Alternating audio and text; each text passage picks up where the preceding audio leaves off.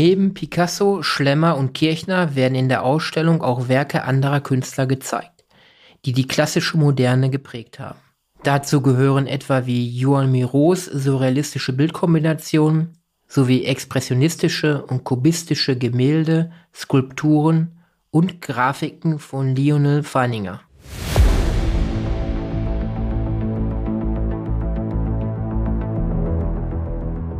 Lecker Kunst, leicht verständlich. Ein Podcast von und mit Michael Neute.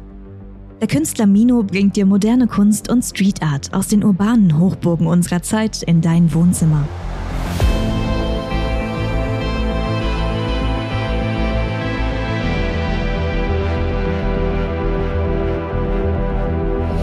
Herzlich willkommen zur neuen Ausgabe von Lecker Kunst dem Podcast, in dem ich euch die Kunst mit leicht verständlichen Worten näher bringe.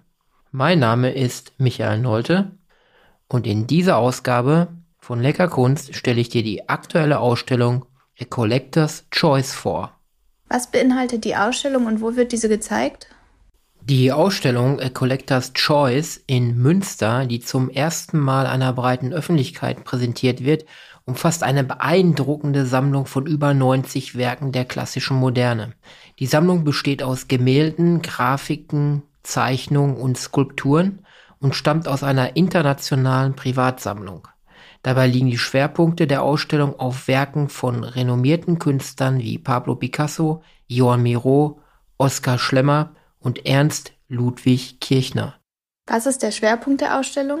Die Ausstellung zeigt zum 50. Todestag von Picasso eindrucksvoll die stilistischen Entwicklungen eines der bedeutendsten Künstler des 20. Jahrhunderts. Seine Werke reichen von frühen Zeichnungen, die während seiner ersten Aufenthalte in Paris entstanden, über Radierungen von Zirkusartisten aus seiner Rosa-Periode bis hin zu seinen radikalen Formexperimenten im Kubismus und seinen surrealistischen Werken in den 1930er Jahren. In der ersten Etage der Ausstellung besonders bemerkenswert sind ein kubistisches Stillleben von 1914 sowie eine extrem seltene Porträtserie von seiner Lebensgefährtin Dora Maar aus dem Jahr 1939. Ein weiterer Schwerpunkt der Ausstellung ist das künstlerische Schaffen von Oskar Schlemmer, der eng mit dem Bauhaus assoziiert war. Wer war der Künstler Oskar Schlemmer? Walter Gropius rief ihn zur damaligen Zeit als Meister zum Bauhaus. Dort erschuf Oskar Schlemmer 1922 das berühmte Bauhaus-Logo. Die Ausstellung zeigt Hauptwerke von Schlemmer, die sein Lebensthema beleuchten, das Verhältnis zwischen Mensch und Architektur in der Moderne. Schlemmers experimentelles, skulpturales Schaffen der frühen 1920er Jahre, indem er Impulse der kubistischen Avantgarde aufgriff, sowie sein klassizistisch orientiertes malerisches und zeichnerisches Övre der 1930er Jahre werden ausführlich behandelt.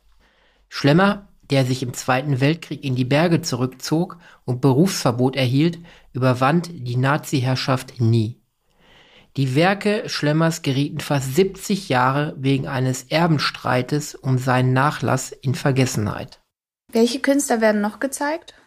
Auch Ernst Ludwig Kirchner, einer der Mitbegründer der Künstlergemeinschaft Brücke, wird mit über 40 Exponaten in der Ausstellung gewürdigt.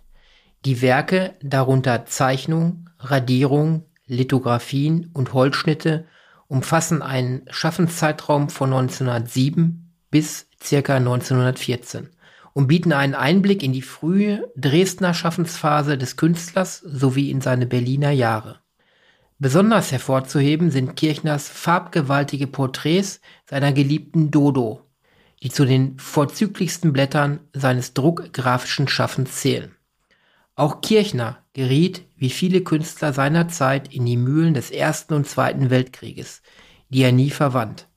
Am Ende tragisch nahm Kirchner sich in Davos am 15. Juni 1938 mit einem Herzschuss das Leben.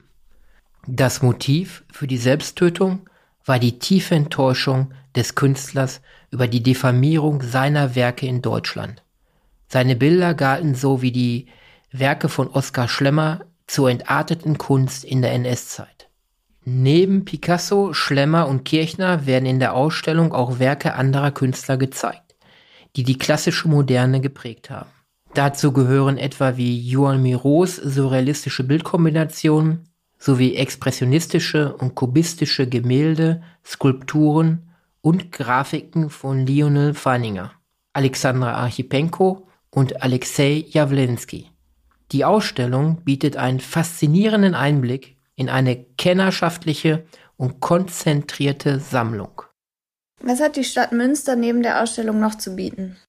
Daneben hat nicht nur das Picasso-Museum einiges zu bieten, auch die Stadt Münster mit ihrem Friedenssaal, dem Aasee und dem imposanten Dom ist definitiv einen Besuch wert. Auch die Shopping Queens unter euch werden in den herrlichen Einkaufsstraßen in Münster auf ihre Kosten kommen. Die Ludgerigstraße ist die meist frequentierte Einkaufsstraße in Münster. Die hübsch restaurierten Giebelhäuser prägen den Prinzipalmarkt mit seinen exklusiven Kaufhäusern und Geschäften. Wie komme ich am besten nach Münster und wo parke ich? Am besten reist ihr mit dem Auto oder mit dem Zug nach Münster. Der Hauptbahnhof befindet sich in unmittelbarer Nähe zur City. Ich parke selber immer gerne am Aasee, verbinde das gleich noch mit einem kleinen Spaziergang um diesen herrlich gelegenen See. Von dort aus sind es fünf bis sieben Minuten zum Picasso-Museum. Direkt neben dem Picasso-Museum befindet sich ein Parkhaus. Wer nicht das genötige Kleingeld mit sich trägt, noch ein kleiner Tipp, die Park-App Easy Park. Dort könnt ihr über App eure Parkzeiten im gesamten Bereich Münster eigenständig einstellen. Welche Öffnungszeiten hat das Museum und wie viel kostet der Eintritt? Das Museum hat unter der Woche von Dienstags bis Sonntags von 10 bis 18 Uhr geöffnet. An den Feiertagen öffnet das Museum von 10 bis 18 Uhr. Der Eintritt für Erwachsene beträgt 12 Euro, Kinder bis 6 Jahre sind frei. Alle anderen bezahlen 5 Euro. Hier noch ein Tipp für Studenten. Am Dienstag bezahlt ihr nur 6 Euro Eintritt und auch Senioren bezahlen am Donnerstag nur 10 Euro Eintritt.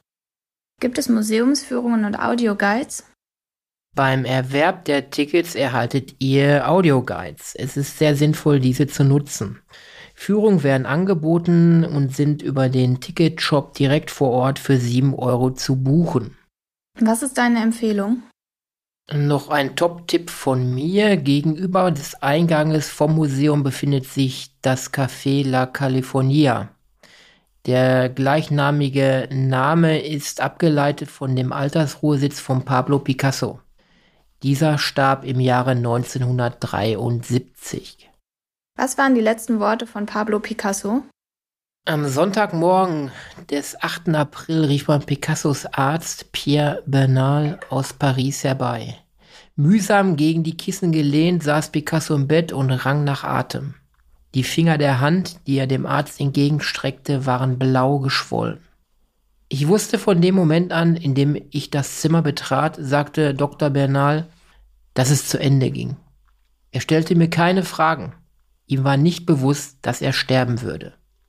Picasso selbst sagte einmal von sich, wenn ich sterbe, wird es wie ein Schiffsuntergang sein. Und wenn ein großes Schiff versinkt, gehen viele Menschen mit ihm unter. Pablo Picasso starb am 8. April 1973. Ich danke allen Zuhörern dieser Episode, dass ihr mir bis zum Schluss gefolgt seid und würde mich freuen, wenn der ein oder die andere sich im Picasso Museum Münster wiederfindet.